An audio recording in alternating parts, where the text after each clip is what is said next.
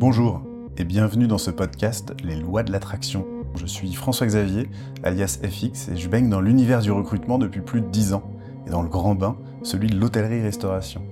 Depuis mes débuts en 2006, beaucoup de choses ont changé. En quête de sens, candidats et collaborateurs attendent des entreprises qu'elles les fassent progresser, eux et la société. Savoir placer l'humain au cœur de la stratégie d'entreprise est devenu un critère de réussite.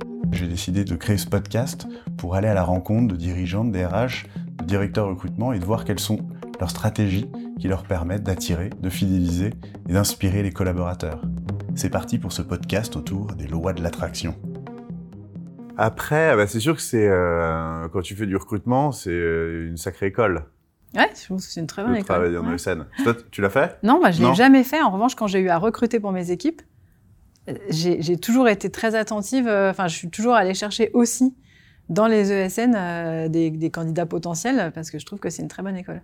Et alors, c'était satisfaisant les candidats que tu as fait Et prendre alors, euh, euh, oui, après, tu sais, c'est comme, euh, comme, comme dans tous les métiers. Après, c'est aussi une question de personnalité, donc Oui, en oui, fonction de la personne que tu trouves. Mais, mais oui, ça m'est arrivé de recruter des personnes issues de, issues de SN euh, parce qu'il y a un rythme qui, me, qui, moi, me fait aussi penser au cabinet de recrutement.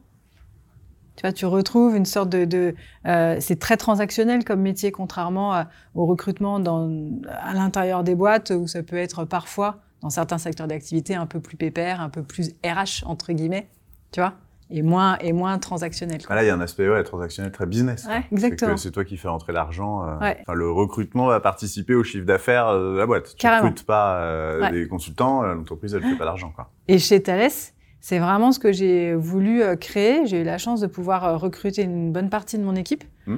Euh, donc, euh, je composais, tu vois, c'est un peu l'expérience dont tu me fais part euh, quand tu récupères, quand, quand tu crées un mix, quand tu une, une équipe qui est composée de personnes issues d'environnements différents. Moi, j'avais une équipe déjà bien installée, avec des habitudes très ancrées. C'était combien de personnes chez Thales? Ah bah, chez Thales, mon équipe, elle est allée jusqu'à 27 personnes. Ah, effectivement. Donc, sur le, le campus de Gennevilliers, qui est le plus gros campus Thales, euh, de, de, de la BU euh, qui, est, euh, qui recrute le, le plus. C'est toujours le cas après la crise aujourd'hui. Mm. Et donc, ce qu'on a fait en 2019, pour te donner une idée, euh, 1500 recrutements. Alors, tout type de contrat confondu. Oui, On stage, va avoir, euh, on va avoir alternant. 400 euh, stagiaires et alternants. Euh, mais ça reste, tu vois, des, des volumes assez, assez intéressants. Et donc, oui, une équipe qui allait jusqu'à 27 personnes. Et cet enjeu-là de, de créer une dynamique dans l'équipe, en, puisque j'ai eu la chance de pouvoir recruter des personnes, en intégrant des personnes du- issues d'univers différents Mm. de l'industrie euh, française, euh, euh, avec des méthodos euh, qui, pour moi, euh, euh, étaient un peu datés, quoi. Ça nous a fait Ouais. des discussions très intéressantes avec Vincent Mattei à l'époque. Bah, ça vient de challenger aussi l'équipe euh, en, en place si Ouais. tu intègres des gens voilà, qui viennent de SN ou de cabinet et qui sont euh, euh, très euh, sur des Plus sales dans indicateurs. leur- ouais, euh, voilà, exactement. euh, Ouais, exactement. Plus, plus, plus commerciaux dans leur façon de, d'envisager euh, le, le recrutement.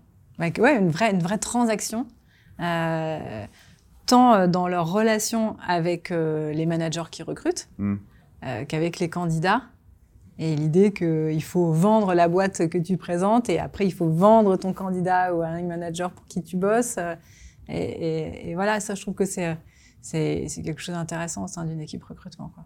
Après, ça se fait de plus en plus ce côté euh, apprendre à pitcher. euh, Ouais. alors, c'est- le pitch il est partout maintenant, mais c'est vrai que Ouais, même pour le vrai. recrutement, quand tu vas solliciter un candidat, alors surtout si tu es en mode chasse, donc tu vas chercher quelqu'un et qu'en plus euh, tu dois lui, lui donner envie de rejoindre l'entreprise. Avec une ESN, c'est d'autant plus compliqué parce que le, le pitch il est un peu plus compli- un peu plus dur à construire. Ouais. Euh, mais c'est vrai qu'après d'intégrer ça en entreprise chez Thales, de pouvoir tout de suite pitcher euh, l'entreprise au candidat, Mm. lui donner envie en, en une minute ou trois minutes, Ouais. forcément c'est un peu novateur. euh, Ouais. Par rapport aux équipes de recrutement classiques. Et comment tu l'avais construite, cette équipe de 27 Comment tu avais articulé? Puisque... Alors, alors d'une part, elle existait en, en- en partie. Hein, euh, donc, euh, moi, j'ai hérité euh, d'une équipe qui était euh, assez conséquente et, et qui, a, qui a bougé. Il y a des personnes qui ont bougé sur d'autres fonctions RH et puis d'autres qui juste qui ont quitté, qui ont quitté la boîte. Et puis, sur les 27, enfin, quand on a atteint 27, on avait... euh, on avait neuf alternants dans l'équipe. Donc, euh, au sein des 27, il y avait une équipe qui était dédiée au campus management, le campus étant le recrutement des stagiaires et des alternants et l'animation des relations écoles. Ok. Et donc, euh, une des premières choses que j'ai faites en arrivant, c'est de structurer le campus de manière à ce que les personnes soient dédiées à cette activité-là. Parce que quand je suis arrivée, il y a des personnes qui avaient un profil un peu, enfin, un, poste un peu hybride où ils recrutaient à la fois euh, pour, ben, ils recrutaient euh, des ingénieurs très expérimentés, hyper tech, et en même temps des stagiaires. Et donc, il y avait un genre de, enfin, il y avait un mélange des genres que je trouvais pas très approprié. Et quand tu as une grande équipe, tu as l'occasion de le faire. J'ai structuré le truc comme ça. Et puis, j'avais mis en place toute une dynamique de sourcing qui était extrêmement nouvelle dans le groupe Thales, parce que les recruteurs ne sourçaient pas. Euh, C'était uniquement euh, de l'inbound, quoi. Donc, enfin, tu, tu faisais avec ouais. euh, avec l'entrant. Euh, donc ça, je voulais un peu inverser la tendance, et donc on avait recruté aussi des personnes qui ne, qui, qui un peu sur le modèle du cabinet, si tu veux, euh, qui allaient avoir cette démarche-là, de, de structurer le sourcing euh, en support à l'activité des recruteurs qui, eux aussi, ont été tous formés au sourcing euh, de manière à pouvoir euh, dédier une partie de leur activité euh, à, à- à la chasse, quoi, en Mhm. fait. Donc voilà. Donc euh, et ensuite la grosse transfo que j'ai menée dans cette équipe, ça c'était ultra intéressant. euh, moi, J'aime bien faire de la transfo, donc euh, très intéressant chez Thales. Euh, c'est que euh, les recruteurs étaient, quand je suis arrivée, dédiés à des genres de, je vais appeler ça des BU pour employer des, un terme euh, qui, est, qui est un peu commun. Euh, et donc au sein de cette BU, s'ils avaient recruté des profils tech, des profils commerciaux, des profils euh, plus ou moins orientés euh, clients, etc., bah, ils faisaient tout ce qui, enfin, ils s'occupaient de tous les recrutements de cette BU. Euh, et donc, ce qui s'est produit, le constat que j'ai fait, c'est que tu peux avoir deux recruteurs dans la même équipe qui recrutaient les mêmes profils sans le savoir. Parce qu'ils juste ils recrutaient pour deux BU différentes. Or, les compétences cher- recherchées étaient exactement les mêmes. Et donc, de manière à créer euh, de la mutualisation de recherche et puis euh, créer de l'expertise chez les recruteurs, on a créé des pools métiers, en fait. Et donc, euh, les pools métiers, c'était un pool euh, euh, comment dirais-je, un pool logiciel, donc euh, tous les profils très orientés logiciels, un pool système, les profils orientés système, un pool commerce, etc. Et donc, les recruteurs décidaient sur la base du volontariat et de leurs appétences respectives propres de se mettre dans tel et tel pool. Donc, ils, avaient, ils pouvaient se mettre dans deux pools différents histoire de varier, de renouveler un peu l'intérêt de leur job au quotidien, tu Mhm. vois. Et, euh, et donc, il- ça ça forçait l'expertise, parce que plus tu recrutes les mêmes profils, mieux tu sais en parler, mieux tu sais pitcher aussi cette, cette partie-là du, du, du job. Ouais, Euh, plus tu connais le métier, plus tu peux le vendre, t'es légitime à, Exactement. à proposer tes candidats. Et Ouais. puis, et puis, tu vois, c'est pas juste euh, vis-à-vis des candidats, c'était aussi, euh, il y avait aussi une question de, de, enfin, un enjeu pour moi de redorer le blason de la fonction euh, talent acquisition euh, auprès euh, des, des- du management, enfin, tu vois, auprès des opérationnels, exactement. Euh, en disant, bah, écoute, euh, moi, je ne recrute que des profils système et logiciels, donc je les connais super bien et je peux t'en parler et je peux te dire que le profil que tu cherches là, il n'existait pas, il n'existe pas pour telle et telle raison. Et donc, tu vois, avec cet enjeu de devenir euh, expert et influenceur de, de, du recrutement, quoi. Parce que c'était pas le cas quand Parce que arrivé non, non, ils se faisaient Enfin, tu totalement. disais il faut redorer le blason, donc j'imagine qu'ils étaient pas très légitimes forcément. euh. bah, moins, en tout cas moins légitime que quand on a commencé à travailler de cette manière-là. Il Mm. l'était parce que d'une part, le, le, le j'ai pas le terme en français, excuse-moi, mais le delivery était très bon. Mm. Euh, cette, cette BU a toujours beaucoup recruté. Donc, de facto, euh, satisfaction des clients sur le, sur le, sur le nombre de recrutements. Mm. En revanche, euh, il y avait une vraie, et c'est pour ça qu'ils sont venus me chercher, l'idée, c'était, ils avaient le sentiment qu'il fallait transformer la manière dont on faisait du recrutement, au- moins pour cette très très grosse BU, euh, aller davantage chercher des candidats plutôt que de se contenter de l'entrant, euh, et puis euh, aller plus vite, euh, trouver mieux, euh, alors que on avait tendance à dire bon bah on a un candidat, on le prend et basta quoi. Ok. Tu vois? Euh, donc euh, donc très très intéressant. Et, et que, quand tu dis, euh, tu dis, ils sont venus me chercher pour ça, parce que toi, ton expertise, euh, là, c'est de, transformer euh, une équipe euh, qui fait plutôt des- pots d'annonce et qui attend que les candidats postulent, à proactivité, on va chercher les bons candidats qui nous manquent. C'est ça que tu as pu dans, Alors, dans je ton l'ai parcours. fait, en effet, je- en effet, je l'ai fait. Moi, c'est juste pour la petite histoire, et je, Mm. je suis pas sûre que tu aies envie de garder ça, mais ça donnera une idée sur, de, sur mon parcours. Euh, donc moi, ça fait 25 ans que je travaille. 25 ans que je travaille. Une vingtaine d'années, ça. Une vingtaine d'années. ça fait une vingtaine d'années que je travaille. Euh, j'ai fait des RH euh, plutôt généraliste et puis j'ai eu une aventure entrepreneuriale où j'ai fait un truc qui n'avait rien à voir avec avec ouais. ouais. exactement et puis ça fait huit ans que je ne fais plus que du recrutement j'ai commencé, euh, en fait, quand j'ai décidé de faire du recrutement, j'ai choisi d'abord le cabinet parce que j'estimais que c'était là où j'allais le, le, plus apprendre cette facette recrutement d'une façon différente de celle qu'on pouvait faire en entreprise, que j'avais mmh. pu euh, toucher un petit peu de loin. Donc, d'abord cabinet de recrutement et puis euh, recrutement euh, in-house. Et quand je suis arrivée en entreprise pour faire du recrutement, je l'ai fait dans, dans, des entreprises tech. Donc, euh, software, beaucoup, international et, euh, et, et, tech, donc Thales et, et aujourd'hui Doctolib. Et donc, euh, quand, quand, tu fais, quand tu fais du recrutement euh, tech en entreprise, tu recrutes. Alors, on entend beaucoup ce terme-là et je n'aime pas trop l'utiliser, mais je le dis quand même aujourd'hui. On recrute des profils pénuriques, donc des profils qu'on a du mal à trouver, et donc on est obligé de se réinventer mmh. pour recruter. Euh, alors que dans d'autres entreprises, euh, on, le, le, recrutement n'a pas eu besoin de se transformer. à l'accueil pour pouvoir, oui, voilà, bon, pour pouvoir rentrer. Exactement. Ça, il n'y en a pas beaucoup, mais il y en a. C'est un peu, ouais, c'est un peu, un peu schématisé comme, comme idée, mais mmh. en tout cas, quand, euh, quand je suis arrivée dans la première boîte de, de soft, euh, pour euh, créer la fonction talent acquisition en France et, en Europe. C'était vraiment ça l'idée. C'était de se dire, on peut plus se contenter de faire du recrutement comme envie. avant. Il faut donner envie, il faut se, remettre, il faut se remettre en question, il faut trouver les bonnes méthodos, euh, il, faut, euh, il faut aller chercher les candidats, ce qui était assez, euh, assez nouveau à ce moment-là. Donc, donc c'est vrai que quand Thales est venu me chercher, enfin moi quand je me suis mise sur le marché après une deuxième boîte de soft que je n'ai pas beaucoup aimée, euh, j'avais dit à un, pote qui a un cabinet, euh, écoute, euh, voilà, pour info, je vais me mettre sur le marché si tu entends parler de quelque chose. Il m'a dit, ok, c'est quoi ton projet? J'ai écoute, surtout pas de pas de grosses boîtes et pas un scope franco-français parce que si tu veux, ça fait déjà quelques années que que je bosse à l'international et je trouve ça super sympa parce que voilà, tu découvres plein de cultures de travail différentes et moi j'adore ça. Évidemment, il m'a appelé pour Thalès Gennevilliers, donc je lui ai demandé ce que, à quel moment je n'avais pas été très claire dans mon, dans mon message. Et tu vois, pour autant, j'y suis allée parce que le challenge était juste euh, euh, énorme, quoi. C'était génial. Transformer, euh, en tout cas contribuer à transformer la fonction talent acquisition qui venait elle-même de se transformer au niveau groupe. Je pense mm. que Vincent en avait peut-être parlé. Oui. Euh, avec des vrais pôles talent acquisition, avec l'idée qu'on ne faisait plus que du recrutement, euh, versus euh, un, un, mélange des genres recrutement et RH euh, qui avait pu exister chez Thales jusque-là. Donc, contribuer à la on professionnalise la fonction.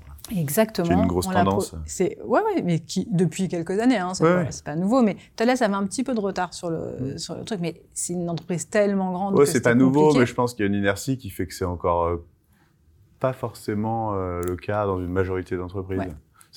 C'est le, le, cas euh, parce qu'on en parle et tout le monde est d'accord pour dire que le recrutement c'est un métier compliqué, on l'a toujours dit. Ouais. Mais pour autant, euh, il y en a beaucoup qui continuent à faire comme on a toujours fait, quoi. Et avec des RH qui font un petit bout de recrutement. Mais quand ça marche, pourquoi pas en fait? Oui. Moi, je l'ai fait. Euh, quand j'étais en cabinet d'avocat, ça marchait. Mais... Ah. Oui, alors en effet, il y a une, y a une partie un peu subie ou de flemme, euh, de flemme, de réor, de, se dire, là, là, il va falloir créer une nouvelle expertise, etc. Mais on l'a très bien fait avec le Compenben. Euh, on l'a très bien fait avec la paye euh, il, y a, y a 20 ans en se disant on peut plus à la fois être expert de la paye et expert euh, du droit social et du recrutement et on a splitté les choses il y a bien longtemps. On l'a fait un peu tardivement sur le recrutement, mais ça, ça, ça, ça a du sens. Et le puis, mouvement est en marche. Et le mouvement est en marche, c'est très original. Il faudra qu'on reprenne euh, cette, euh, cette punchline quelque part. Euh, voilà, donc euh, j'ai rejoint Thales pour ça, parce qu'il y avait une grosse équipe et moi j'adore le management, donc je me disais qu'il allait y avoir aussi un challenge de, de transfo au sein de l'équipe. Et puis, euh, et puis euh, l'industrie française et l'entreprise de cette taille-là, je n'avais jamais fait. Et, et, ces volumes de recrutement en perspective, je n'avais jamais fait. Donc, euh, je trouve ça très excitant d'aller me frotter à quelque chose qui semblait être complexe avant même que j'y ai mis un pied. Et c'était super, super expérience. Et qu'est-ce qui t'a donné envie de rejoindre euh, Doctolib? Alors, euh, quand, comment euh, ouais. Alors, euh, j'ai un de mes anciens collègues qui travaillait avec moi chez Axway, donc une des deux boîtes de soft que, que j'ai faites, Mm. qui s'appelle Rassam, qui, quand moi j'ai quitté Axway pour aller dans, dans une autre boîte, euh, a quitté également Axway quelques mois après pour rejoindre Doctolib. Et donc, euh, donc je, je, je, je suis l'actualité de Doctolib de, de l'intérieur euh, à travers Rassam depuis quelques années. Euh, et il m'avait euh, déjà fait euh, des petits appels du pied en mode mais viens, c'est trop bien, tu vas voir, il y a des tas de trucs super sympas à faire. Et puis c'était pas vraiment le moment. Et, et j'ai fini euh, euh, par, par, par céder en quelque sorte, si s'il m'entend. je sais pas s'il sait que je parle de cette histoire de cette manière-là, mais euh, de céder un peu. Je lui dis ok, je veux bien rencontrer ton boss, donc euh, Mathieu, qui est, notre VP People, pour un échange qui était un peu informel à vrai dire. Et c'était une super rencontre et, et surtout pour moi l'idée que que cette et ça on, aura l'occasion d'en d'en reparler mais que, que que cette boîte Doctolib dont euh, dont le sens est quand même très clair et partagé par par tous par le plus grand nombre parce que un, des moteurs principaux de, cette boîte c'est euh, c'est de transformer le monde de la santé. Je me suis sentie concernée et je me suis dit tiens aujourd'hui faire du recrutement euh, dans une boîte dont je comprends euh, l'enjeu majeur euh, et auquel j'ai envie euh, de, contribuer euh, à mon niveau, ça c'est quelque chose qui, euh, me parle et, euh, c'est un des premiers sujets euh, qui m'a donné envie euh, d'avancer. Mm. Et puis après, il y avait un- une histoire de contexte aussi. Je savais que j'arrivais au bout de la transfo que je menais, même si elle n'était pas totalement terminée chez, chez Thales. Et je savais que je ne m'inscrivais pas euh, sur la durée dans un groupe comme Thales pour, euh, pour de- des- des raisons de, de, de, de culture hein, aussi. Mm. Euh, et, euh, et, et voilà, le truc s'est juste passé au bon moment. Et pour la petite histoire, j'ai donné ma démission la première semaine euh, du confinement. Euh, contre l'avis de la plupart de mes proches qui m'ont dit mais mon Dieu tu es folle. Quitter, quitter Thales euh, pour euh, pour une boîte qui est certes plus une start-up mais euh, pour une boîte plus petite en plein confinement c'est c'est complètement ouf. Et en Bah, fait après, euh, Doctolib a quand même une activité qui fait que euh, confinement, c'est presque une, une opportunité, quoi. C'est et c'est devenu une opportunité, mais la, la première semaine, la première Après, semaine du confinement, euh, Doctolib n'avait pas encore annoncé la gratuité euh, de la téléconsultation pour tous les médecins. Euh, Il y a eu tout un buzz autour de du, du- de, euh, de cette com et, et, de toutes les actions qui ont été faites par Doctolib pendant la crise Covid, mais mais mais à ce stade, c'était pas encore le cas. Hmm. Et moi, j'étais Une prise de risque. C'était prise de risque, mais bon, j'ai. Ouais, très souvent dé- démissionné. C'est ma, dixième boîte et ça m'a jamais posé de problème. Donc, euh, on, me dit dans l'oreillette qu'à à bientôt 44 ans, il va falloir que j'arrête de démissionner tous les deux ans. Euh, et euh, comment ça commence alors chez Doctolib? Euh, très bien. Euh, donc, je suis là depuis le mois de juin, donc ça fait euh, quatre mois, Mhm. cinq mois. Euh, super enjeux euh, à la fois opérationnels, c'est-à-dire concrètement sur le plan du recrutement, euh, à la fois des volumes intéressants. C'est quoi aussi- le périmètre, le volume ouais. Alors peut-être que tu, est-ce que tu, ouais, tu sais comment est organisé Doctolib, le recrutement Euh, Déjà Doctolib, après, ouais, euh, Doctolib. Alors, parce que euh, moi je sais que euh, on peut prendre rendez-vous, euh, qu'il y a cette histoire de téléconsultation et ça je pense que c'est tu l'as jamais testé à titre personnel. D'accord. Je t'encourage à le faire un jour, c'est assez, euh, assez bluffant. Euh, donc Doctolib, c'est une, c'est une boîte qui existe depuis 2013, donc ça fait, euh, ça fait 7 ans. Mm. Donc c'est plus une start-up aujourd'hui, ce qu'on appelle une scale-up. On est présent en France et en Allemagne, principalement en France, mais on a ouvert l'Allemagne il y a 3-4 ans. Euh, on a ouvert un bureau à Nantes euh, euh, il y a quelques mois, il y a 6 ouais, mois. ouais. Aujourd'hui, on, est, on sera, si tu veux, à la fin de l'année, on sera 1500 Doctolibers en tout. Et, et tu peux avoir une idée du split entre la France et l'Allemagne. On sera 1100, euh, euh, peut-être un peu plus de, de 1100 en France. Ok. Et avec un gros pôle à, à Nantes. C'est c'est 500 personnes, je peux Non, voir passer. alors, ou- ouais, je sais que tu as pu euh, lire ça. Ah Alors, aujourd'hui, il n'y a pas du tout 500 personnes. Il y a- il y a- il aura. Il y aura 500 personnes dans quelques années. Ah, Euh. D'ailleurs, on a fait un déplacement récemment à Nantes euh, pour rencontrer l'écosystème tech et, les CEO des, des boîtes tech de, de Nantes, Mmh.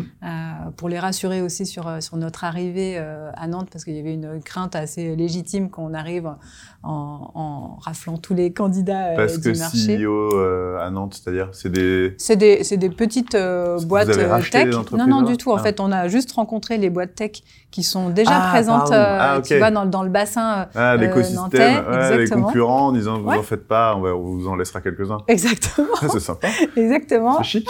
Ouais. Mais écoute, ça fait partie de notre notre ADN. On n'a pas du tout l'intention euh, d'aller. euh, alors, qui est qui est des mouvements et qui a un- une, une dynamique qui s'installe dans le bassin nantais parce que de plus en plus de boîtes tech s'y installent. C'est c'est Ah plutôt positif. Et nous, on contribuera, Ah, ça- on, on va contribuer à ces mouvements-là, mais on va. L'idée, c'est- c'était surtout de les rassurer en leur disant, euh, nous, en arrivant à Nantes, on va aussi attirer des candidats qui auront envie de s'y installer, et ces candidats-là, vous en profiterez d'une manière ou d'une autre s'ils ont envie de bouger. Enfin, ils bougeront Oui, d'autant oui, plus oui, facilement qu'ils savent que euh, qu'il y a d'autres boîtes dans lesquelles Ah, ils c'est la saine demain. concurrence dans le retail, Ouais. euh, c'est le, le principe des supermarchés. hein. Exactement. Tu vas attirer des gens. euh, Ils iront peut-être Ouais. chez le concurrent, mais ils viendront chez toi aussi, quoi. Exactement. C'est tout à fait le même le même principe. Est-ce que les techs, ils veulent aller vivre à Nantes? Ou pourquoi Nantes? Alors pourquoi Nantes Parce que alors il y a eu une- sortir de Paris, euh, de la, de cette, où c'est un peu plus guerrier. euh. Euh, ouais, alors oui, oui. euh, D'une part, c'est vrai que euh, c'était important de s'installer ailleurs qu'à Paris. Euh, Il y a eu une étude qui a duré euh, de nombreux mois pour savoir où il fallait s'installer. Il y a aussi une question de, de proximité avec l'univers de la santé. Donc il y a des, euh, des CHU qui sont assez euh, euh, dynamiques dans cette région-là. Il y a d'autres entreprises tech qui y sont déjà. Donc contribuer à l'essor de cette de cet écosystème, ça faisait partie des euh, des enjeux qu'on avait. Et puis euh, et puis Nantes, c'est sympa, c'est une ville sympa. Je sais pas si tu connais, mais moi je, je- très sympa. j'ai découvert et je compte euh, continuer à découvrir. Donc euh, donc c'est bien. Et aujourd'hui, non, il y a il y a pas du tout 500 personnes. Il doit y avoir moins de 100 personnes. Aujourd'hui, il y a essentiellement euh, deux euh, deux équipes qui, euh, qui, qui sont représentées là-bas. Il y a euh, l'équipe euh, service client, donc Mhm. une partie de, de l'équipe service client et une partie des équipes tech. Et donc, euh, donc l'idée, euh, c'est de faire grandir ces équipes-là et pourquoi pas, euh, à l'avenir, dans, dans les mois qui viennent, ça fait partie des discussions qui sont en cours, euh, installer d'autres fonctions euh, Doctolib qui ne sont aujourd'hui présentes euh, qu'à Paris, euh, à Nantes. Ok. Donc euh, voilà, mais ça va se faire euh, progressivement. Oui, Il n'y a pas de plan euh, de recruter 500 personnes euh, euh, l'année prochaine. quoi. Et donc là, l'organisation du recrutement. euh, Alors, l'organisation de recrutement, tu as plusieurs équipes. Donc, euh, je te parlais tout à l'heure de Rassam. Rassam, il est en charge euh, de l'équipe recrutement Tech and Product, D'accord. euh, qui est une équipe globale déjà. Donc, elle existe en France et en Allemagne. Ah. Euh, Il y a 15, euh, 15 recruteurs euh, qui ne recrutent que des profils, euh, des profils tech, des développeurs et des, des profils produits. Voilà. Ensuite, il y a une autre équipe qui n'est basée qu'en Allemagne, euh, qui s'occupe euh, et donc dont la responsable s'appelle Alexa, qui est basée à Berlin, avec une quinzaine de recruteurs aussi, qui s'occupent des recrutements sales et ops. Alors ops chez nous, opération, c'est le service client en fait pour, si je veux simplifier. C'est toutes les personnes qui vont être en contact avec euh, essentiellement les professionnels de santé, Mm. euh, mais aussi les, les patients quand ils ont une, une question, un problème à, à- résoudre sur leur application. Euh, donc, c'est les sales et ops de l'Allemagne. Ops, et puis euh, tout ce qui est HQ Allemagne, enfin Core Services, donc euh, les, les fonctions euh, support dont on a besoin en Allemagne. Donc c'est, cette équipe ne s'occupe que, que de l'Allemagne. Il y a une troisième équipe dont je suis la manager qui s'occupe des, euh, donc qui est basée en France, qui s'occupe des recrutements France en sales, enfin, sales, ops, euh, core services, donc tous les postes euh, euh, du, du siège. Euh, et là, il y a six personnes pour s'occuper de, de tous ces recrutements. Et il y a une dernière équipe dont je suis aussi la manager, qui est, une équipe qui s'appelle Leadership euh, Hiring. Et donc, euh, au sein de cette équipe, il y a trois personnes euh, qui s'occupent des recrutements euh, exec, on va dire, des recrutements euh, COMEX, N-1 du COMEX, etc. Euh, et euh, qui est également en charge de deux, euh, de deux entités qui s'appellent le Talent Intelligence et Talent Excellence. Donc, Talent Intelligence, il y a une personne qui est dédiée à, cette fonction-là, Mhm. qui s'appelle Soukeina. Et Soukeina, elle est en charge de, de travailler sur, on va dire, l'équivalent de ce qu'on appellerait du marketing tel euh, sur le plan du marketing, mais, euh, mais sur la partie talent, c'est-à-dire comprendre comment sont organisés euh, les, les, les, services dans lesquels. Enfin, alors je vais te donner un exemple plus concret. mapper des organisations, c'est comprendre comment est organisée la fonction RH ou la fonction finance dans des entreprises qui sont proches des nôtres ou dont on a envie de s'inspirer en termes d'orgas. Euh, euh, comprendre euh, où est-ce qu'on peut trouver les profils, euh, quelles sont les compétences qu'on retrouve euh, généralement euh, chez un responsable du service client, chez un, un customer success guy, etc. Donc comprendre ce qui se passe à l'extérieur, s'inspirer des boîtes qui nous nous inspirent mmh. en termes d'orga ou en termes de réussite. Euh, donc pas forcément des boîtes concurrentes, hein, ça peut être des boîtes juste qui ont grandi très très vite et dont on se dit ok si elles ont grandi très vite, elles ont probablement essuyé les plâtres aussi. Et aujourd'hui leur organisation est plus mature. Et donc inspirons-nous de, ces organisations. Et donc cette, cette euh, entité euh, Talent Intel, elle, euh, elle, elle, vient en support du, du, travail des recruteurs pour mieux comprendre quel profil on va recruter, aussi mieux comprendre où on va chasser. C'est aussi ça l'idée. Et puis parfois, permet aux opérationnels, donc au business, euh, de repenser leur propre organisation, mm. de se dire ah tiens on pensait que euh, ce service-là il était plutôt chez les commerciaux en fait on s'aperçoit que c'est plutôt service client euh, on, on, va faire la ah même chose etc. Il y a rien de plus évident que ce qu'on voit au quotidien et puis en fait ouais. quand on discute et c'est la chance la, chance. La force aussi des recruteurs, c'est que eux sont en perpétuelle euh, discussion avec l'extérieur. Donc dès que tu reçois quelqu'un en entretien, euh, bah forcément tu lui poses des questions pour comprendre comment c'est organisé et tu te dis ah mais c'est pas du tout comme chez nous quoi. Parce que la taille est différente, parce que oui le métier est peut-être un petit peu différent. Et ça quand on recrute euh, et qu'on a qu'on recrute dans une entreprise qui grandit, quand on recrute un candidat, en plus sur des fonctions un petit peu euh, euh, structurante, euh, capée, bah forcément déjà le temps que tu le trouves, euh, limite la boîte elle aura un petit peu grandi. Ouais. Et puis toi quand tu le recrutes, idéalement tu te dis ok bah moi je, je l'imagine dans un an ou deux avec un période beaucoup plus grand, exact. donc il faut se dire ok lui il peut rentrer maintenant et il est capé pour grandir avec nous quoi. Mais c'est d'ailleurs donc c'est hyper euh, et ça on se l'applique on, on, a une façon de recruter qui est, qui est, ambitieuse, pas seulement en termes de, de, de volume, mais on est très exigeant euh, euh, sur les profils qu'on recrute et on a toujours cette, cette idée en tête, celle que tu viens de décrire, de, de, de, projeter les personnes. On a une entreprise qui grandit vite et les personnes grandissent vite au sein de l'entreprise et donc on, est, on, on recrute jamais au plus juste on recrute toujours avec, avec l'idée qu'il faut scaler, donc il mmh. faut aller plus loin, il faut euh, déjà penser euh, au, à, à l'étape suivante. Ah, c'est un contexte particulier. Et donc c'est vrai je que s'inspirer. bien parce que j'ai vécu exactement bah, la même chose. Voilà. ouais. Euh, et je t'ai coupé, pardon, Talent Intelligence, c'était encore une personne Et, et, et alors, Ou, donc en fait, Soukaina est vraiment 100% dédiée au Talent Intelligence et elle travaille euh, au sein de cette équipe euh, leadership avec deux autres personnes que sont Natacha et Étienne, qui la mmh. supportent aussi dans, dans, quelques actions Talent Intelligence et, et, qui vont recruter donc les profils exec dont, dont on mmh. parlait. Et, et, donc une autre partie qui s'appelle Talent Excellence, qui consiste à s'assurer que tout est mis en œuvre dans notre organisation pour faciliter le travail des recruteurs et qu'ils puissent euh, travailler à la fois dans les meilleures conditions, donc meilleures conditions, ça veut dire avec les meilleurs outils, avec euh, le, le, le, bon accès à l'information dont ils ont besoin euh, pour faire correctement leur job, mmh. euh, utiliser les bons process, repenser nos process, euh, leur fournir les formations dont ils ont besoin pour progresser, etc. Et donc, très concrètement, qu'est-ce que ça veut dire? Ça veut dire que... Euh, parce que si, si, ça paraît clair. C'est, c'est, c'est, non, mais ce qu'on a pu mettre en œuvre, tu mmh. vois, un élément concret qui a, qui a, été mis en œuvre là, il y a quelques mois, c'est qu'on a mis en place une Talent Acquisition Training Factory. Donc, euh, une, une, en fait, une... Une école interne Une école interne, oui, exactement, merci. Une, une école interne dédiée aux, aux recruteurs. On décide ensemble des thèmes qui sont à aborder. Donc mmh. euh, les thèmes, euh, ça peut être des thèmes très outils, mais ça peut être euh, des thèmes, tu vois, tout à l'heure, tu me parlais de pitch. Euh, un des prochains thèmes euh, au mois de novembre qui va être abordé, c'est pitch like a pro. Donc, euh, comment est-ce que est-ce qu'on s'assure que tous les recruteurs chez Doctolib, en France et en Allemagne, ils pitchent euh, Docto de la bonne façon, mmh. en ayant les bons chiffres en tête, en ayant le bon wording, quel ton on a envie d'y mettre, etc. euh, demain, il y a une, une, une formation sur, euh, qui est animée par une des personnes. C'est à chaque fois animé par un recruteur. En hein. interne. Euh, ouais, Ah. en- c'est en interne. C'est en interne. En interne, Ouais, ouais. par les recruteurs. Par les recruteurs. Et donc, les Donc tu recruteurs prends qui les ont meilleures compétences de chaque recruteur et il va emmener les autres Exactement. à être aussi bons que lui. Exactement. Ah, et super. donc demain, c'est Étienne qui, qui euh, fait un recrutement sur, grosso modo, sur le brief. Un, excuse pas un recrutement, un, un training sur le Mhm. brief.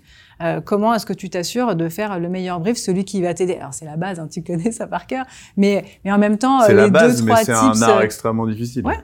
Et, et finalement, on peut avoir tendance à bâcler cette, euh, cette, cette partie-là parce qu'on se dit, euh, bah oui, mais ça, je sais. Et, et on a même tendance à, à, à savoir à la place de, de- du hiring manager qui recrute. Et donc, euh, c'est toujours intéressant de se dire, euh, et, et ça- et le, le thème de son training, c'est euh, Perfect Search Kickoff. C'est comment est-ce que tu démarres une recherche de la meilleure façon Mm. en ayant les bons réflexes. Ça passe par le brief, par euh, les questions que tu vas y insérer, par euh, se mettre bien d'accord sur, euh, euh, sur quel process on va suivre, qui est-ce qui va être impliqué, etc., etc. Qui fait quoi, quelle est la responsabilité de chacun.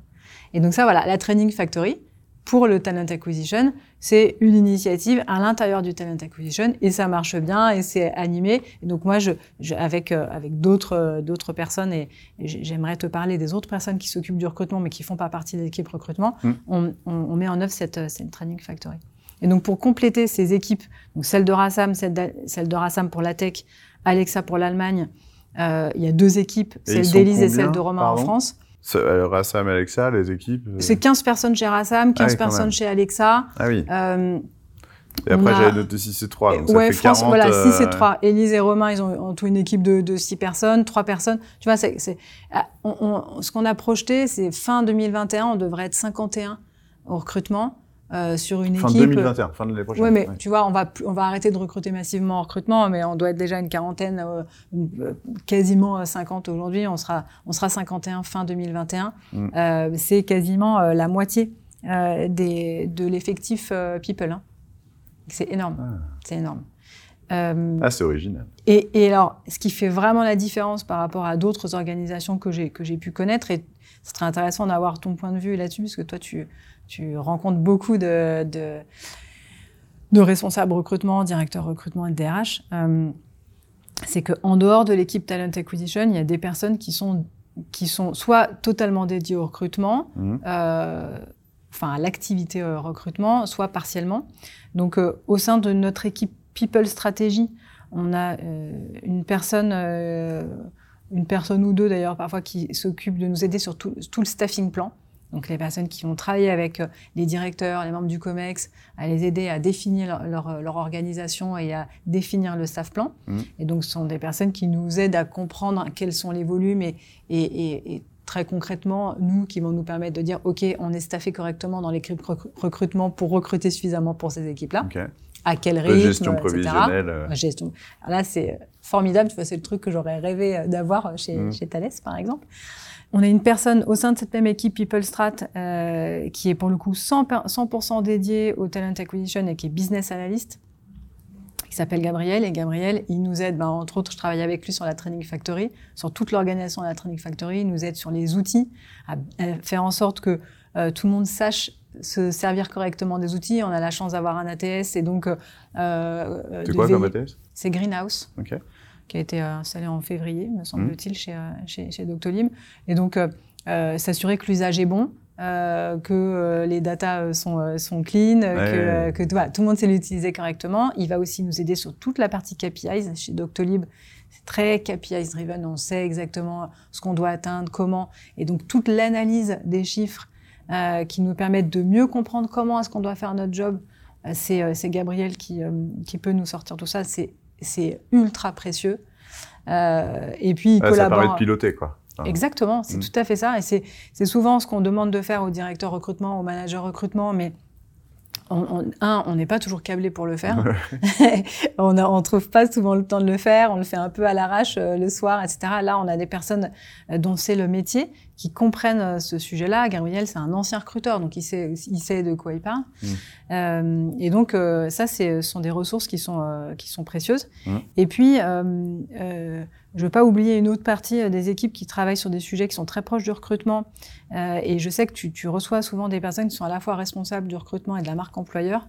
Euh, chez nous, ça a été splitté. Mmh. Donc, on a une équipe euh, qui est pilotée par, euh, par Pamela, qui est une de mes anciennes euh, collègues chez, chez Robert Walters. Pamela, elle est responsable de employer brand et employee engagement. Donc, dans son équipe, il y a tous les sujets de com interne, d'engagement de, d'engagement des salariés et puis de marque employeur.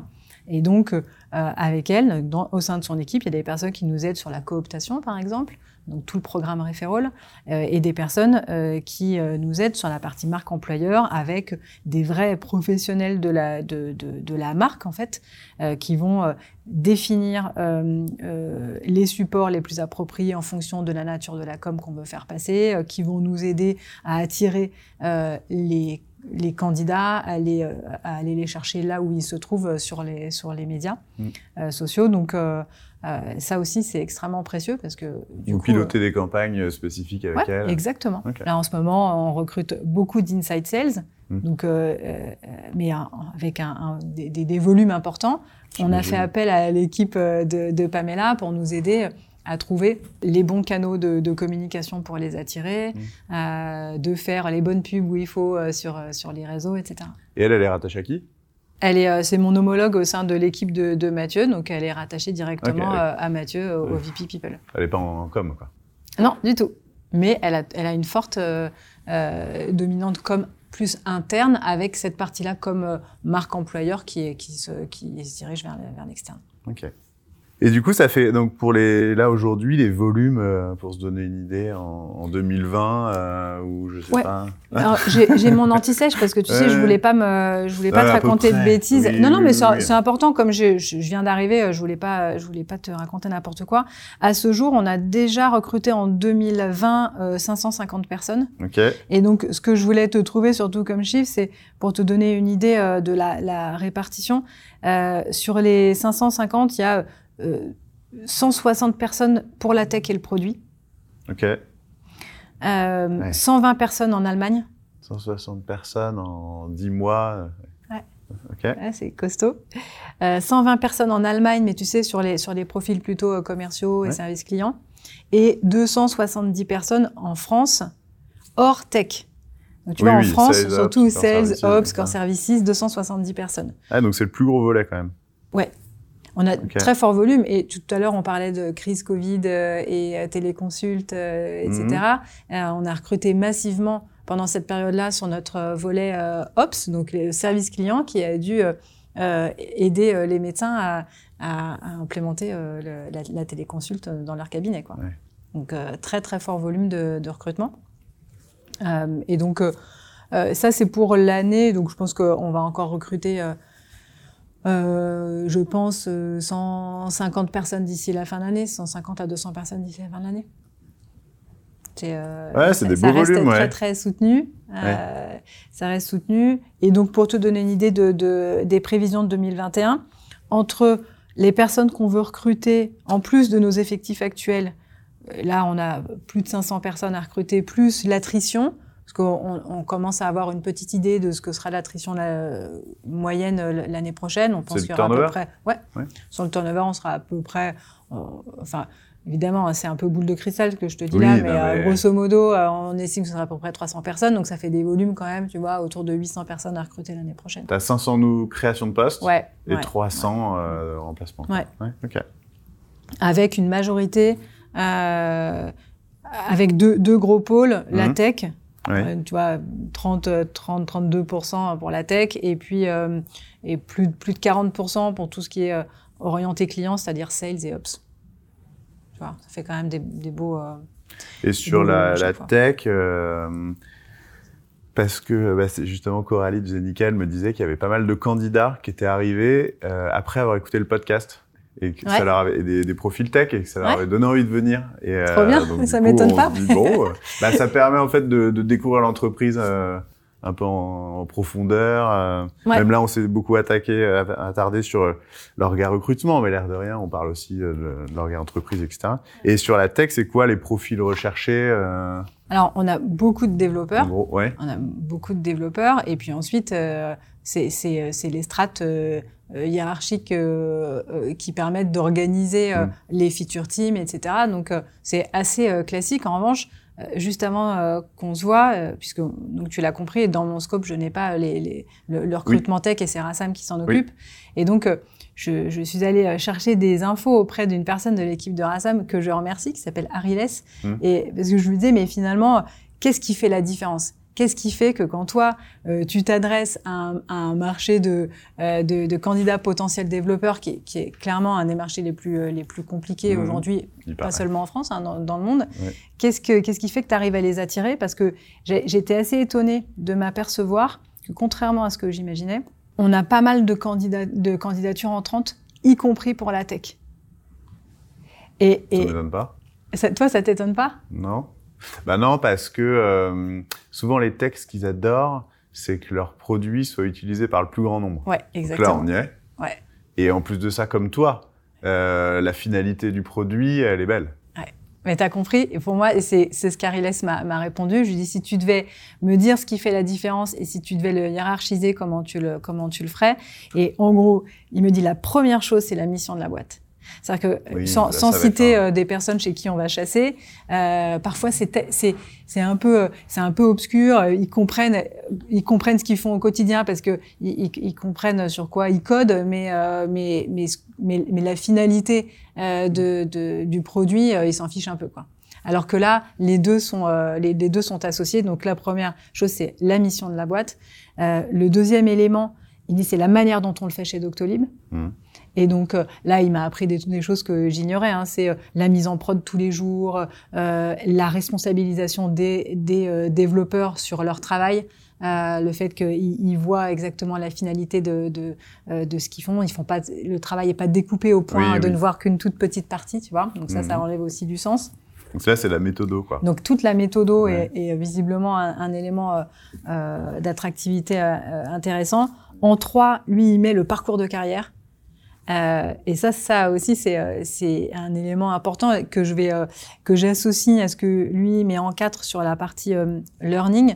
Mais trois, c'est en fait, tu as dans la tech, tu as cinq niveaux euh, de de, de, de, au sein de ta carrière tech. Et donc, euh, c'est très clair. Il y a une forme de, de transparence sur, euh, pour, pour tout le monde. Que tu arrives, tu es niveau 1, voilà ce qu'on attend de toi à ce niveau 1, voilà ce qu'on va te donner euh, comme euh, élément euh, pour que tu sois en réussite et que tu passes au niveau 2, etc. Donc, il y a un, un parcours de carrière qui est affiché euh, et, et, clair. Okay. Euh, le, le, quatrième élément dont il me parlait, c'était la, c'est la montée en compétences.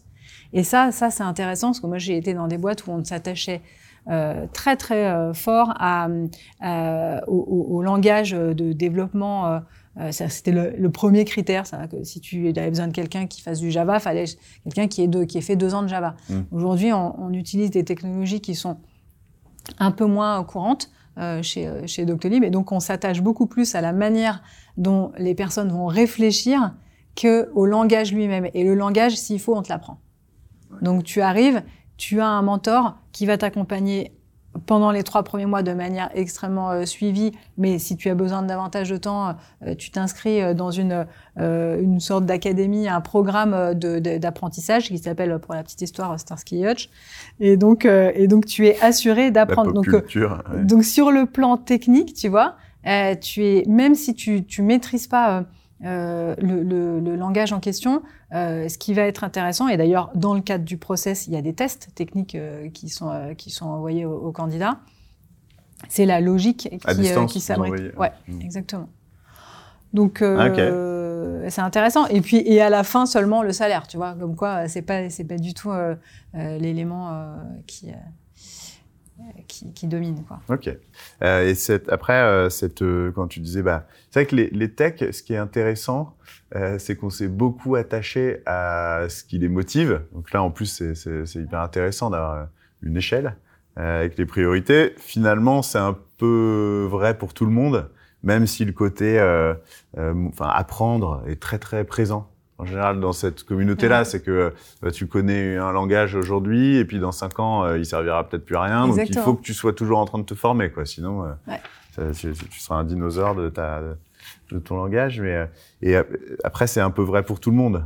Parce que à cette échelle-là, grosso modo, peut-être que tu peux aussi.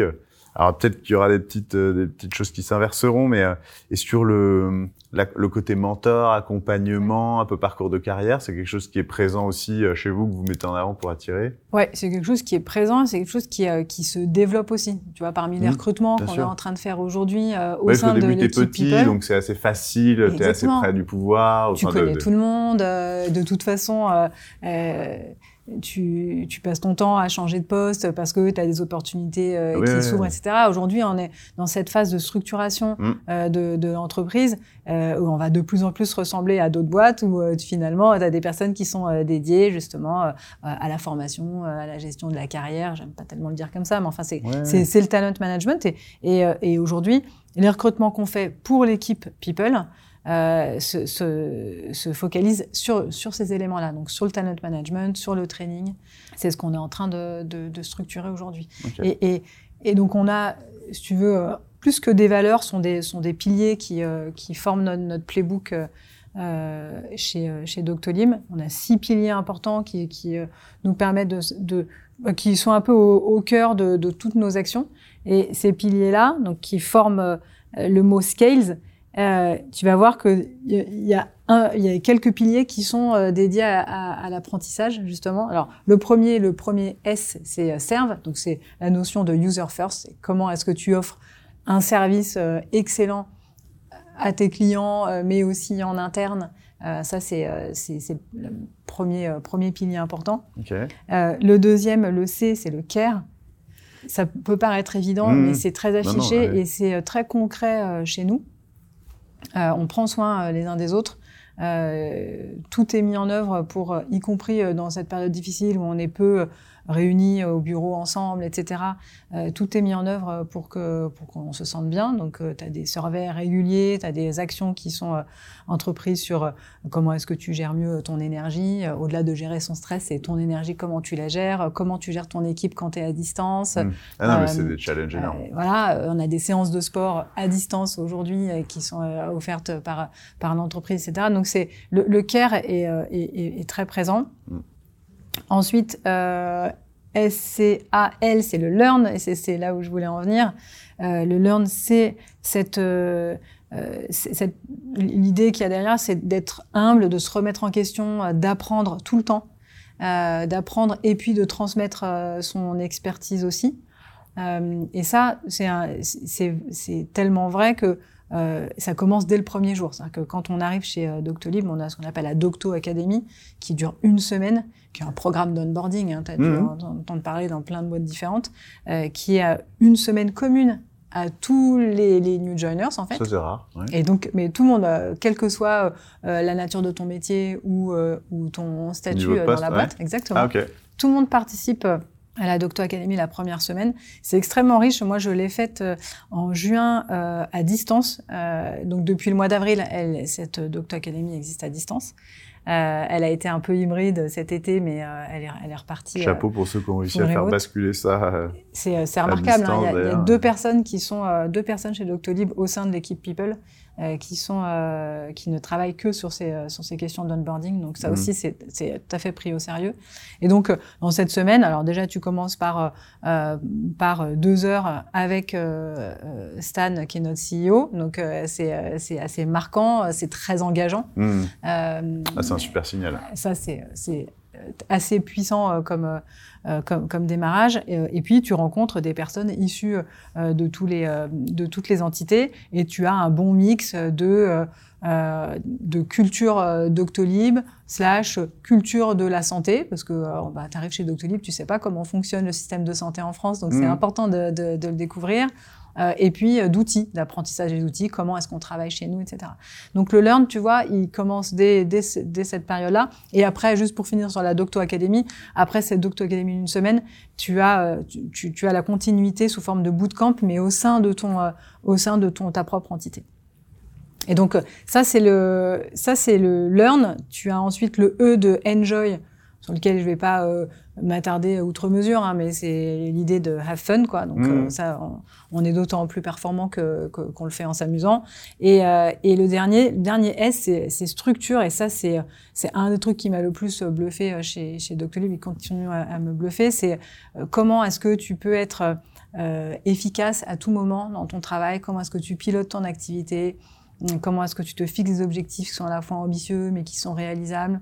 Euh, et, et donc, euh, Doctolib est très bien outillé. On a des outils qui sont dédiés euh, à, à certaines formes de communication, d'autres euh, qui permettent d'apprendre correctement, d'autres qui structurent le knowledge. Donc, comment est-ce que tu vas tran- transférer correctement le savoir euh, des uns et des autres dans la boîte? Donc voilà, assez euh, assez puissant et, et, et tout à fait euh, tout à fait réalisable. Je m'aperçois que j'o- j'oublie le troisième qui était le A et qui est hyper Je n'osais important. pas le souligner. Mais tu, Bah, tu bah. aurais dû le souligner parce que Je me suis sinon dit, ça elle a envie de passer, elle a le droit. non, pas du tout. Et en plus, je vais te dire, ça, c'est un truc qui me va bien et, et Ouais. ça rebouclera avec ce que je te disais, enfin, peut-être un élément qui, m'a fait rejoindre Doctolib. Le A, c'est le A de acte. Et c'est l'idée que euh, il faut être dans l'action et il faut le faire de manière ambitieuse. C'est aussi, il faut euh, fait- prendre des initiatives, au pire tu te Exactement. tromperas, mais fais quelque chose. Exactement. C'est tout à fait ça. Mm. C'est fais-le. Si tu te trompes, euh, on tirera un enseignement de ça et on rectifiera le tir, mais de toute façon, on sera de nouveau euh, euh, dans l'action. Oui. Donc, c'est cette agilité euh, derrière, derrière l'action plutôt que d'être dans un statu quo permanent et de et de, de pas faire avancer les choses. Ça, c'est c'est pareil, ça, paraît, ça peut paraître un peu bidon, mais ça l'est pas du tout. Et je pense que c'est assez rare parce que, après, c'est-à-dire, c'est- tu, tu laisses de l'autonomie. C'est que, euh, du coup, en tout cas, Tout pour fait. que ça soit concret, il faut qu'il y ait aussi euh, un process décisionnel qui soit assez faible. C'est que chacun puisse prendre des décisions et Ouais. pas attendre euh, la validation de trois ou quatre échelons. Et finalement, ça, ça, ça, contribue à rien faire. C'est, je pense que tu as, vraiment, euh, ouais, tu, tu l'as bien illustré, c'est euh, chacun se sent responsable euh, de, euh, de, de, de prendre des initiatives Mm. et sait qu'il aura, il aura l'opportunité de le faire, enfin d'aller au bout de, de son idée. Euh, donc ça, c'est, et puis tu as une vraie culture euh, positive de l'échec, quoi. C'est OK, on analyse ensemble, qu'est-ce qui s'est bien passé, qu'est-ce qui s'est moins bien passé, comment on fait la prochaine fois, etc. Et ça, c'est, euh, enfin, quand on est, et toi tu l'as connu aussi, hein, quand on a fait des grands groupes avant, euh, c'est une, une bouffée d'oxygène. Euh, et donc, euh, ouais, non, c'est pas du tout bidon en fait. Ouais. Ah, pour moi, ça a été un, un des éléments euh, euh, de, de décision. Et tu parlais tout à l'heure d'exigence, qu'il y avait une forte exigence. Ou c'est quoi le profil euh, Doctolib Ou Il n'y a quel- enfin, pas un profil, il y a non, pas un mais profil, mais, mais, Qu'est-ce que qu'est-ce vois, que vous exigez Si, si je reprends ce que tu dis tout à l'heure, qui me semble bien correspondre à la manière dont on fonctionne, c'est-à-dire qu'on ne s'arrête jamais pile poil au profil, euh, enfin à- aux, aux compétences dont on a besoin à l'instant T. Mm. On va toujours chercher le truc en plus. Ça peut être le truc en plus sur le plan de la personnalité, quelqu'un qui, euh, qui va avoir une forme de, de passion, y compris euh, dans ses, dans ses loisirs euh, perso, mais qui va, euh, qui va nous apporter le, le petit plus et va faire en sorte que on construit une boîte qui est pas seulement une boîte de euh, d'une somme de compétences, mais aussi euh, quelque chose, euh, un, un, un ensemble avec des fortes valeurs euh, humaines. Euh, tu sais, je, je te l'ai pas dit au départ, mais bon, Stan nous le dit très régulièrement et c'est ce qu'il dit aussi à l'extérieur. Il y a deux missions principales chez Doctolib. La première, elle est très simple et très compliquée à la fois, c'est transformer le monde de la santé. Bon, une fois qu'on a dit ça, euh, good luck. Mais c'est transformer le monde de la santé, c'est-à-dire faciliter la vie des, des professionnels de santé et faciliter l'accès euh, aux soins. Et la deuxième mission, c'est construire une boîte d'entrepreneurs avec de fortes valeurs humaines. Et ça, euh, c'est, c'est, si on veut réussir, ça passe par l'exigence euh, qu'on met euh, à chaque recrutement euh, qu'on effectue pour, euh, Mhm. pour la boîte. Et donc, il n'y a pas un profil type. Euh, tu vois, quand on parlait de, de, de la tech, euh, on pourrait se dire, bah, tiens, nous, on est ultra exigeants, donc euh, si euh, t'as pas fait deux ans de recrutement en React, on te, on va jamais te, te recruter, quoi. Mm. Enfin, deux ans de, de développement en React, on se recrutera pas, pardon. Euh, ben, c'est pas vrai, en fait. Euh, ce qui va nous intéresser, c'est la façon dont tu réfléchis, c'est est-ce que tu t'intéresses Ouais, c'est là, à c'est la une exigence sur le profil plutôt que sur les compétences. Exactement. Et après, le reste, on te l'apporte, on te, on te fournit euh, ce qu'il faut. Donc le- l'exigence, il est sur, sur euh, l'après, sur comment est-ce qu'on projette euh, les personnes Mm. chez Doctolib et Ouais, et comment. puis euh, sur les profils que vous faites rentrer, c'est vrai qu'avec au recrutement, euh, d'une certaine façon, euh, on façonne un peu la culture d'entreprise. Ouais. Parce que, euh, on- on- je, je prends l'image, mais on est un peu le physio, quoi. C'est qu'on dit, toi, tu corresponds, tu peux rentrer, et après on va voir si t'es la bonne personne, mais toi, euh, je pense que t'a- t'auras pas forcément ta place ici, et, et il faut être euh, exigeant là-dessus euh, pour que pour conserver cette culture, pour Ouais. faire rentrer des gens euh, qui vont bien travailler ensemble, quoi. Ouais. Et bien vivre ensemble. Et après, cette, cette, cette idée de, de, de, de l'entreprise, c'est aussi une aventure humaine. Et donc, si c'est le deuxième pilier, tant mieux. Parce que c'est vrai, si tu embarques 1500 personnes et que tu vas, et, bah, le, le, le travail, c'est quand même une part euh, prépondérante de nos vies. Donc, euh, autant que ce soit un moment agréable, constructif. Ouais. quoi. Il y a un vrai rôle euh, des dirigeants, quand ils emmènent leur boîte, de, de, de se dire, bah, tiens, en plus de faire quelque chose qui va rapporter de l'argent, parce que c'est Ouais. l'idée, en plus de ça, avec transformer le monde de la santé, euh, qui est une mission très louable, et de faire vivre à, à tous les gens qui vont me rejoindre euh, bah, une belle expérience, quoi, une belle aventure. Et, et ça marche d'autant mieux que les personnes se réunissent autour de valeurs communes ou Mm. autour de. Et c'est pour ça que, le- que structurer nos approches en interne, mais aussi dans notre façon de, rec- de recruter autour du scales dont je parlais, donc autour des, des, des, des piliers, c'est tu vois en fonction du profil qu'on va chercher, on va se dire tiens là euh, il faut qu'on mette l'accent, tu vois pour les sales et pour les pour les ops, on va être sur le sur le sur le serve, on va être sur le user first euh, et on va tu vois ça va être un des accents mais pas le pas le pas l'accent euh, unique. Euh, c'est vraiment se retrouver autour de, autour de ces valeurs-là. Euh, et c'est ce qui fait la force de Doctolib aujourd'hui. Ouais. Euh, bon, bah, je pense qu'on a fait un bon tour. hein. Ça te va Ouais, bah, ça me va, ouais, ouais. Ouais. très bien. Ouais. Euh, Merci Ouais, J'ai beaucoup pour l'impression qu'on a couvert chouette. plein de sujets bah, Ouais. avec, euh, avec grand plaisir, FX. euh. Merci d'avoir écouté cet épisode des lois de l'attraction. Si ce n'est pas encore fait, n'hésitez pas à vous abonner sur votre plateforme préférée pour être sûr de ne pas rater le prochain épisode qui promet d'être passionnant. Si vous êtes sur Apple Podcast, je vous invite à mettre 5 étoiles, ce serait vivement apprécié. Si vous souhaitez participer à ce podcast, me suggérer un invité ou me faire vos remarques, écrivez-moi sur fx@yessir.fr, fx@yessir.fr. À très bientôt dans les lois de l'attraction.